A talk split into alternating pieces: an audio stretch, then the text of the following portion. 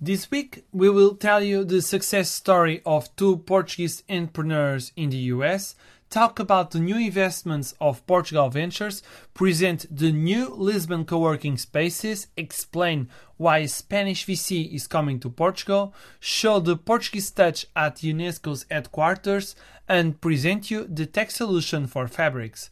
My name is Diogo and welcome to Series A Portugal, the podcast about the Portuguese startup ecosystem.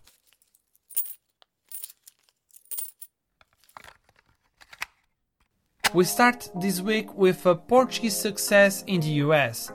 Kencko, founded by Tiago Frois and Ricardo Vice Santos, the Spotify's former expansion executive, closed a $3.4 million round from investors like Danone, NextView, and Techstars.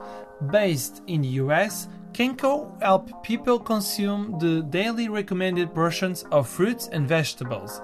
They transform fresh organic fruit and veggies into any single serving instant drinks. The process is similar to the one used by NASA to send food to space.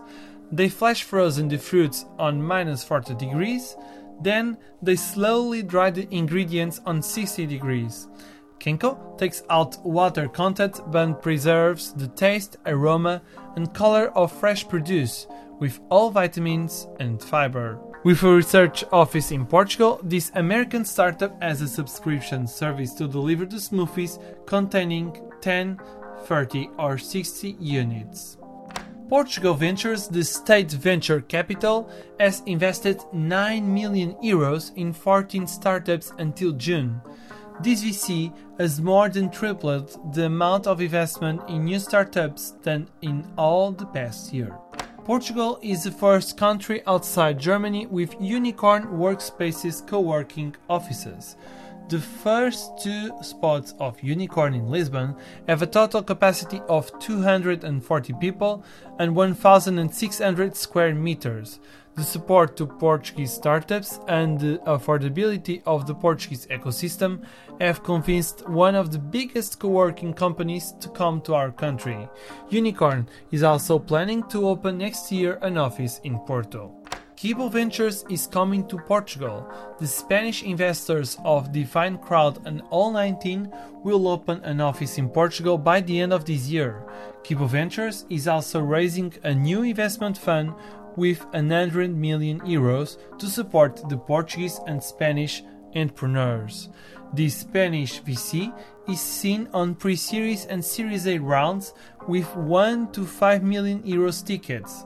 The Kibo Ventures has 53 companies on its portfolio. UNESCO has a new garden thanks to Portuguese startup.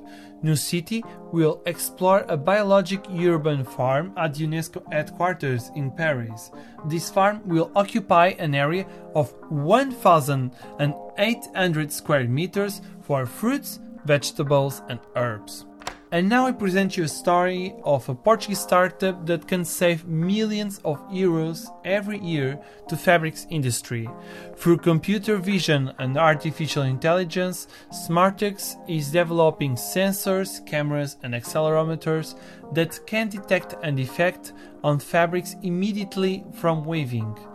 After four years of development, this Portos platform has joined HAX Hardware Acceleration Program I got a 250k dollars ticket. The first sales will start still this year. This system can detect all the kind of defects in fabric strands, even in lycra. Smartex technology is being used in the weaving phase but can also be used for other phases such as dyeing and stamping. The solution is already being tested in two factories of Barcelos, a city near Porto. António Rocha, Gilberto Loureiro, and Paulo Ribeiro are Smartex's founders. The first sales will be made later this year. It remains to be seen whether Smartex will prefer to charge a monthly fee to its customers, sell the product at once, or sell the sensors to distributors, which will then be installed in factories. We have just finished the Series A Portugal, but we will come back next week for more news about our ecosystem. Thank you for your time. See you next week.